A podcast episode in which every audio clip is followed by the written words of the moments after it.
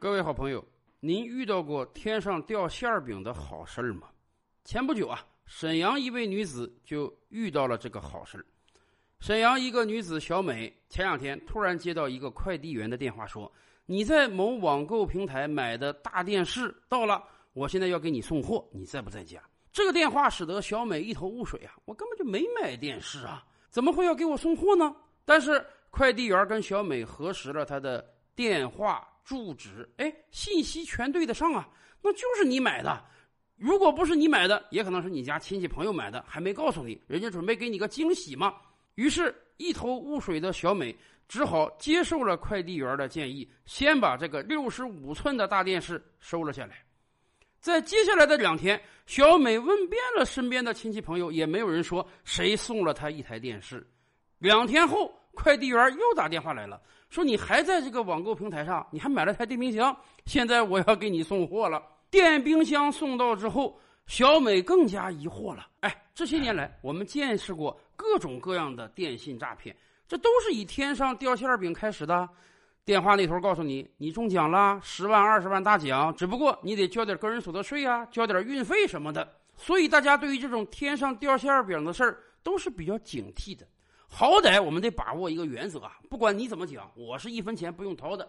然而这两次人家是真真实实的把电视、冰箱送过来了，而且一分钱都没有要啊！所以小美更加疑惑了。她拿着自己的手机呢，登录了这个网购平台自己的账号。哎，订单中真的有一台电视、一个冰箱，显示已经送货到位，而且已经付款了。但是小美翻查自己的微信钱包，发现自己根本没有付出这笔款啊！这到底是怎么一回事难道真是幸运降落在她的头上了吗？又过了两天，有一个人在甘肃打电话给小美，哎，对方也是非常疑惑的问她：明明我在某个网购平台买了电视、买了冰箱，结果怎么我没收到？后来才得知送到你这里去了。对方打开自己在网购平台的账户，发现啊。钱儿自己是交了，但是收货地址、收货信息全都是这个沈阳小美的。于是二人跟网购平台客服沟通，最终才把这个乌龙事件搞清楚。原来这个甘肃男子持有的手机号是小美废弃不用的，手机号资源被运营商收回之后呢，二次销售给了这个甘肃男子。他用自己新买的手机号登录网购平台之后。由于小美以前用过这个号，所以自然的切换成了小美的信息，才产生了这个乌龙事件。最后，在网购平台的主持之下，冰箱和电视被送回到了甘肃。这个乌龙事件算是有了一个完满的结局。然而，通过这件事儿，我们才发现，我们生活中有一个巨大的漏洞啊——手机号。曾几何时啊，手机号对于一个人来讲是很重要的。这是我们跟外界沟通的重要渠道。然而这些年来，手机号变得更加重要了。倒退十年、二十年啊，有很多人经常换手机号，还有很多人特别愿意买这个所谓的靓号。那个时候啊，手机号更换不算是一个太麻烦的事儿，顶天的你就是给所有通讯录上的好朋友发条短信，告诉人家你的手机号进行了变更。甚至随着时代的不断推进啊，有很多手机上人家都有这个功能，一键帮你换号。可是今天你还敢轻易换号吗？你知道一个手机号对你来讲是多么的重要吗？今天我们登录各种各样的 APP 软件，几乎都需要手机号，至少他要发一个验证码，验证一下是不是你本人登录。当然。有的软件人家说，哎，你拿微信登录也行，可你的微信不也是跟你手机绑定的吗？网上购物需要手机号，看网络视频需要手机号，登录社交软件需要手机号，就连在网上银行转账也需要手机号。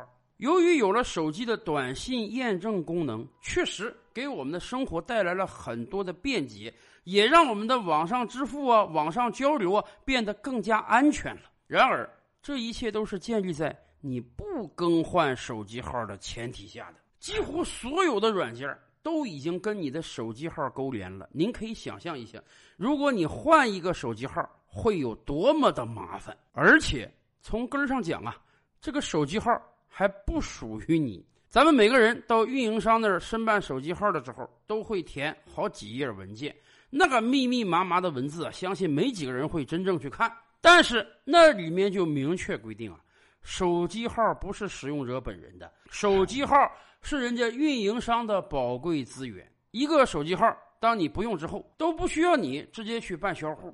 三个月左右时间，人家自动就把你之前的信息清零了，而且你这个不用的手机号，人家会做二次销售的。没办法，对于运营商来讲，手机号也是宝贵资源，而且还是稀缺资源，这样就会出现小美的手机号不用之后被卖给别人的情况。对于原手机号持有者来讲，这可是一个巨大的风险啊！因为说不准你的什么个人信息，甚至银行账户，就会因为手机号被卖给别人而遭到了泄露。用你的号登录你的网购平台，顶天了能看到你以前买过什么东西。可是你想想，如果用你的号登录到了你的网上银行，并把你的余额转走，怎么办？所以啊，这给我们每一个人都提个醒：如果你未来要更换手机号，那么。有一件事是你必须要做的，那就是跟你几乎所有已经注册过的 APP 软件解绑。你这个手机号要换了，三个月之后，它几乎一定会卖给别人。所以，首先先跟微信解绑吧，跟支付宝解绑吧，跟各个网上银行解绑吧，跟各种网购平台解绑吧，跟各种视频平台解绑吧。总之，最好跟你所有已经下载注册过的软件解绑。否则，背不住哪一天就会有别人用你这个不用的手机号登录进去，从而了解到你的个人信息。相信这一点，谁都不愿意看到。说实话，几个主要使用的软件，我们倒是容易解绑。你想，你不解绑，你微信也不好登啊。你不解绑，网上银行的钱被人转走怎么办？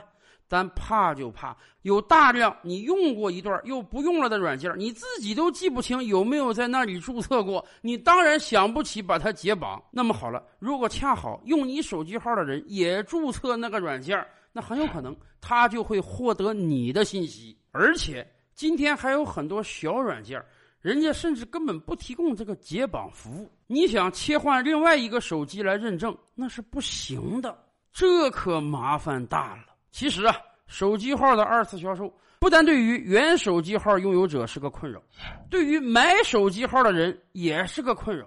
你想啊，我现在想新办个手机号，我到运营商那儿去买个号，我怎么知道他卖给我的是个二手号？我怎么知道这个号以前被别人使用过？于是买到这个号之后，我以前常用那些 APP 软件，我当然得用新的手机号了。可是我用新的手机号进去之后，很有可能。我进入到的是别人的页面对于大多数人来讲，我们没有这个窥私欲，我们也不想成为犯罪分子，我们不想了解别人的生活。可是，由于我买了人家的手机号，我就只能用别人的页面了。像这个甘肃男子一样，我自己登录网购平台买的东西要送给别人，这不太麻烦了吗？甚至。由于有的软件啊不给提供这个修改服务，我的新手机号以前被别人注册过了，我这个手机号就不能让我在这个软件上再注册一次。其实啊，不能注册这还都是小事儿，还有更夸张的。哎，全国各地已经发生多起了啊！有的人买了一个新手机号，结果第二天这个手机号简直被人打爆了，有无数的追债电话打进来。哎，他得一遍一遍跟人解释，这个手机号是我这两天刚办的，我根本就不是原来的机主，原来的机主可能在你的网贷平台借过钱、违过约，可是你要找的是他，不是我呀。是的，还有大量的网贷平台也是有手机号注册的。您可以想象一下，如果你买到这个手机号，原机主是个失信的人，跟很多网贷平台借过钱，人家正憋着天天打爆他的电话呢。这个时候你给接手过来了，你的解释人家相信吗？你的生活将被多少人所困扰啊！所以沈阳小美这个事情，给我们每个人都提个醒啊！如果。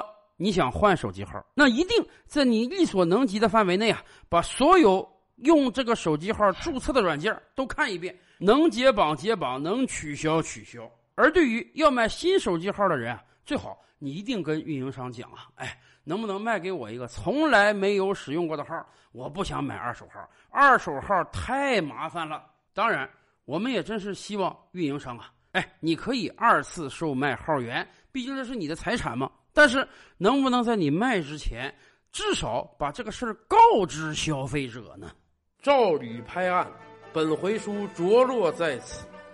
欲知大千世界尚有何等惊奇，自然是且听下回分解。